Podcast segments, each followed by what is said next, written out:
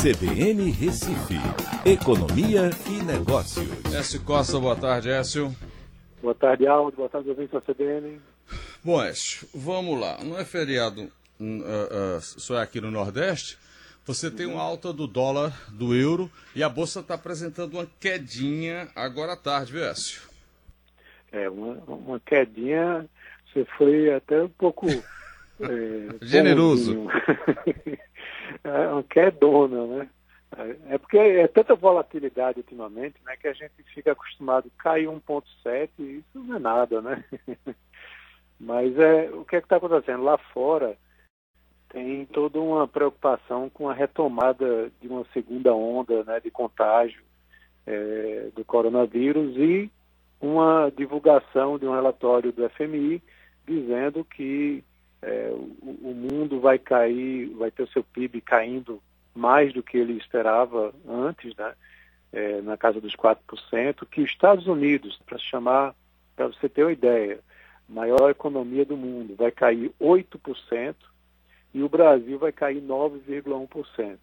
Então, soma isso com essas ameaças de retorno de coronavírus em alguns lugares que tinham tido queda, aí as ações estão despencando hoje e o câmbio, aí o câmbio está subindo com muita força, né? 3,26% para o dia de hoje, é muita volatilidade, muita incerteza acontecendo.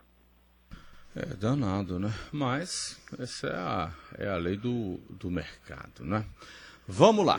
Banco Central está aí com a nova medida, querendo incentivar crédito a empresas e fala aí na possibilidade de disponibilizar 56 bilhões de reais. Quer dizer, para ser mais exato, 55,8. É, será que vai ser mais fácil agora, Écio? Vamos ver, né? É, na verdade, o governo, o, Banco Central, ele está juntando aí várias medidas é, num montante até superior a isso. Esse montante, segundo divulgado pelo próprio Banco Central, pode chegar a 212 bilhões. Então ele vem mexendo em algumas regras né, que são uh, utilizadas aí na relação do Banco Central com os bancos, que a gente perderia muito tempo discutindo, explicando aqui, mas que flexibiliza alguns normativos, né, como, por exemplo, compulsório para poupança né, e outras medidas no sentido que vão liberando recursos para que esses bancos eh, possam utilizar essa maior frouxidão né, na, nos requerimentos de compliance para utilizar esses recursos com os empréstimos às pequenas e médias empresas.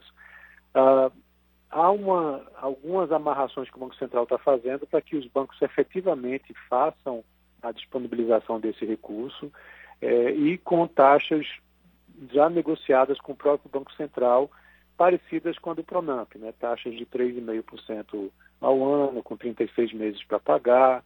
Né? Agora, como a responsabilidade vai recair novamente sobre as instituições financeiras, há muito, muita chance de que isso não vá para frente.